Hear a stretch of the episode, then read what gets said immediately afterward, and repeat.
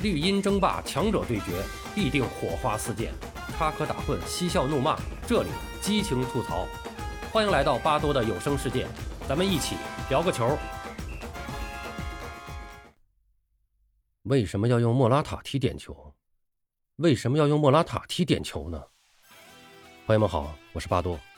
北京时间七月七日三点，二零二零年欧洲杯第一场半决赛在温布利球场展开争夺。意大利通过点球大战总分五比三淘汰西班牙，晋级决赛。这两支球队也是老对手了，曾经为我们奉献过无数的经典。这是两队第三十八次交手，此前各自取得十一胜、十五平、十一负，可以说是势均力敌。在其中十二场正式比赛中，意大利队四胜六平两负。两队在大赛单场淘汰赛中五次碰面，西班牙三胜两负，其中两次是点球决胜。西班牙队期待第五次杀入决赛。意大利队此前三次打入决赛。意大利队今天用埃默森替换了受伤的斯皮纳佐拉，其他的人员没有变化。西班牙则轮换了三人：奥尔莫、奥亚萨巴尔和加西亚出战。开场不久，我们就明显的发现，这场比赛意大利队打回了自己擅长的防守反击，而放弃了之前一直为大家称道的全场紧逼支撑下的攻击打法。我们不好说曼奇尼是为什么这么安排的，也许是他太了解西班牙了。知道和西班牙这样以控球传导见长的球队打强攻，恐怕也占不到便宜。总之，两队都是按自己以前的传统风格在进行比赛。西班牙队还是明显占据了场上的控球优势，创造的机会也更多一些。今天他们的中场奥尔莫发挥出色，在他的控制下，意大利队的中场可以说是完全失控。最后，从全场的比赛数据来看，西班牙的控球率达到了百分之七十，但西班牙目前的传控还是有些问题。就是中场的倒脚比较多，横传、斜传都比较多，成功率也比较高。但是就是这种横向的转移和拉扯比较多，纵向向前的传球机会并不多，真正打到禁区里的机会也不多。那么形成的有效的这个禁区内的攻击就显得有些少。而意大利的防守在基耶利尼和博努奇两位老将的组织下，比赛的前半段总体还算游刃有余。但他们虽然经验丰富，但年龄偏大，体能受到挑战，同时。转身和回追的速度也都有些慢，为防守留下了一些隐患。比赛的僵局在下半场第六十分钟被打破，意大利打出了一个经典的教科书般的快速反击。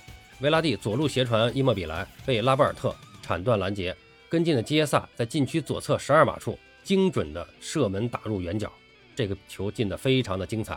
随后西班牙队走马换将，莫拉塔出场。比赛进入到七十五分钟以后，意大利人也开始换人调整，整个的防守阵线收缩。有点想守住一比零胜果的意思，但是西班牙队是不会轻易放弃的。第八十分钟，莫拉塔同奥尔莫在禁区前踢出了精彩的配合，莫拉塔切入禁区左肋射门得分，将比分扳平。比赛最终进入加时赛。进入加时赛以后，整个加时赛，意大利队由于人员相对于西班牙来说有点老化，那么已经有点疲于奔命的感觉了。西班牙人则一直控制着比赛，似乎他们随时都会进球，但好像他们也没有拿出。死磕到底的决心，最终比赛还是被拖入了点球大战。点球大战首轮，意大利和西班牙的点球手都将点球射失。那么在随后的两轮中，双方都主罚命中。到了关键的第四轮，意大利的贝尔纳主罚命中，西班牙派出了莫拉塔。这时我一直在念叨着节目开始前那两句话：为什么这时候要用莫拉塔呢？为什么这个时候要用莫拉塔？他似乎并不擅长踢点球，之前小组赛就曾射失过点球。从他出场摆球到后退准备射门的这个过程。也明显的感觉到他信心不足。果然，他射出的点球力量、角度都一般，被唐纳鲁马判断对方向扑出。而意大利队第五轮出场的若日尼奥一蹴而就。恭喜意大利队率先晋级决赛。但客观的说，这场比赛西班牙队的表现还是不错的。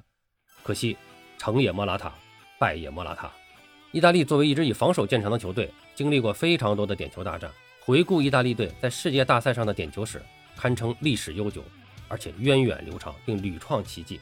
他们曾经连续三届在世界杯死于点球大战，而世界杯历史上两次在决赛中出现点球大战决胜负，都有意大利人的参与。在欧洲杯中，一场比赛连点球大战加常规时间被判的两个，一共七个点球，只让对手射入两个，也堪称点球史上的奇谈了。那就让我们简单回顾一下他们的传奇吧。首先是一九八零年欧洲杯，意大利在世界大赛中的点球噩梦由此开端。